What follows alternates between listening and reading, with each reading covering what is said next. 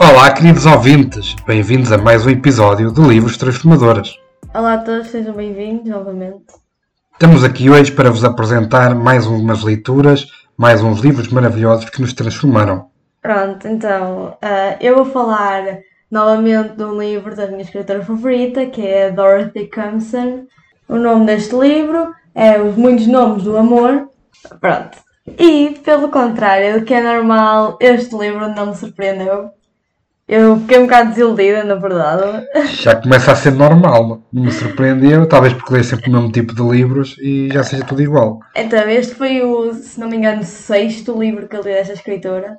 E eu amei todos, mas este foi um, um pouco diferente. Então, normalmente os livros dela são todos sobre há um, há alguém que morreu e o livro é mais ou menos de 400 a 500 páginas e no final descobres quem é que matou a, a pessoa, né? Mas este foi um pouco diferente.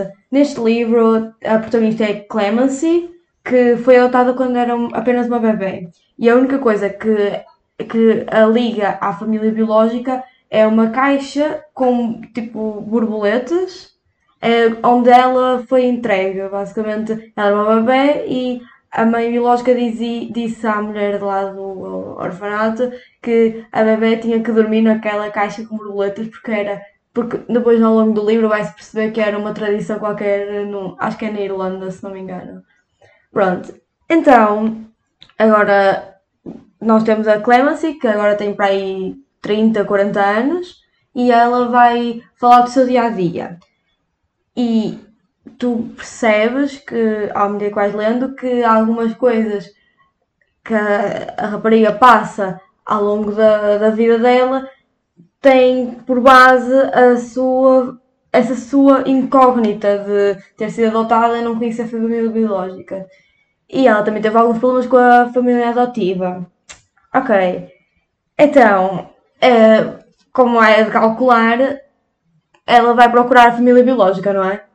Mas não é que ela procura, ela encontra por acaso, que eu acho assim uma coisa até achei interessante. Uh, nós também temos, nós temos os capítulos são narrados por duas pessoas, é a Clemency, que é a protagonista, e depois temos outros tipos de, de capítulos que têm normalmente uma ou duas páginas e são e-mails que é uma rapariga chamada Abby que manda os e-mails uh, para um Jonas. E mais tarde vocês vão, vocês vão entender quem é a Abby, quem é o Jonas, só que não vou estar a dizer para não dar spoilers. Eu vou ser totalmente sincera, porque eu não entendi o qual foi o conceito de fazer esses e-mails.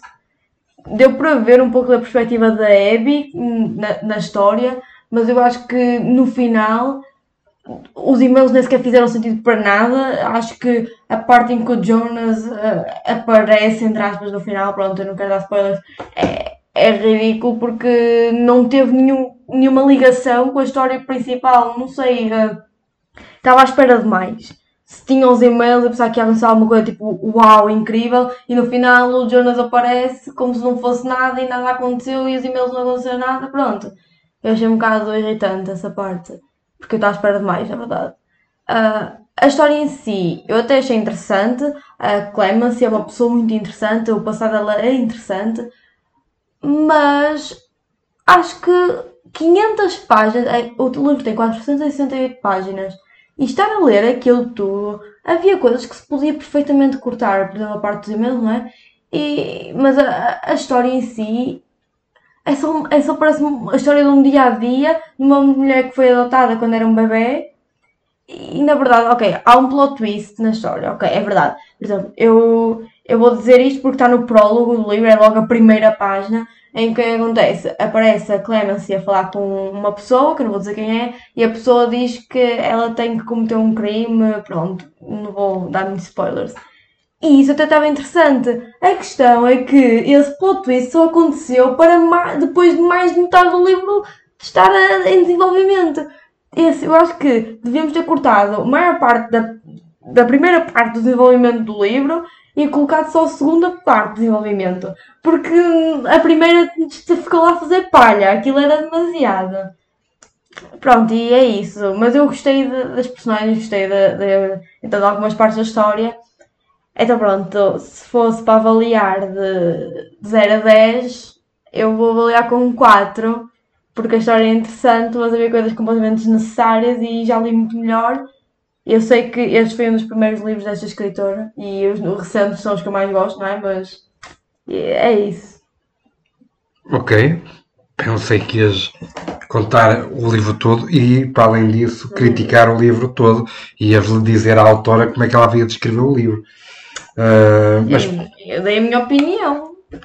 Mas pronto, cada um tem a liberdade de tal. Bem, agora sou eu, agora é a minha vez de apanhar aqui a, a seca, de estar a ouvir. Um, hoje venho-vos falar de um livro que se chama Nunca Almoço Sozinho. É um, um livro de, do, do escritor Kate Ferrazzi. E basicamente este livro uh, é um livro que o escritor pretende nos mostrar como é que devemos fazer uh, e porque é que o devemos fazer? Para criar um networking, fazer networking, ou seja, mas ele não, não, não gosta desta palavra networking, ele, ele diz que é bom as pessoas terem pessoas, amigas, terem pessoas que, com que, que, se relacionem e que uh, criem contactos não só de, de, digamos, relacionadas com trabalho e com negócios, mas que sejam relações de amizade, ou seja, uh, o autor uh, mostra-nos e explica-nos uma série de passos e coisas que se podem fazer para criar uh, e fa fazer amizades e que essas amizades depois podem ser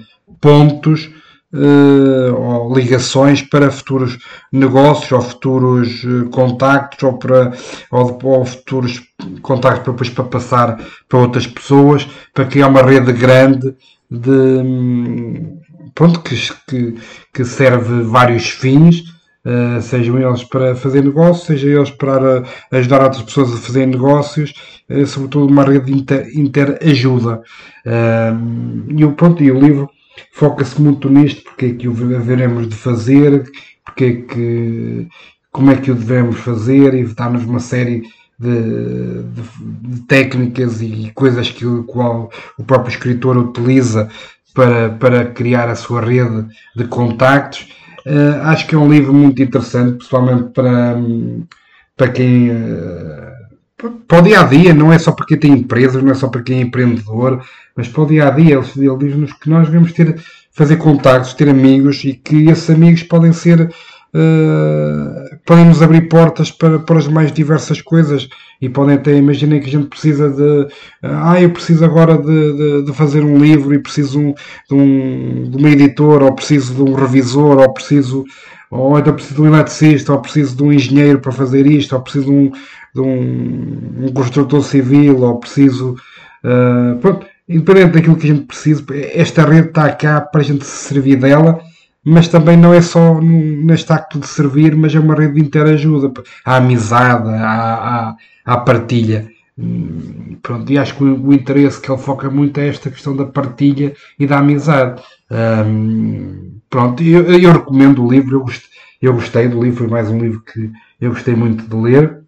Uh, para mim, de, de 0 a 10 é, é um 7, uh, por isso adquiram-no, uh, têm, vão ter o link no, no, no, na nossa página do podcast uh, e, e, podem lá e comprar o, o livro, adquiri-lo para vocês lerem. Pronto, se tiverem, quiserem nos fazer perguntas, coloquem-nos perguntas uh, ou sugerirem livros para a gente apresentar aqui, uh, estejam à vontade, contactem-nos através do nosso e-mail ou através das redes sociais. Pronto, e até um próximo episódio. Pronto, espero que tenham gostado e até o próximo episódio.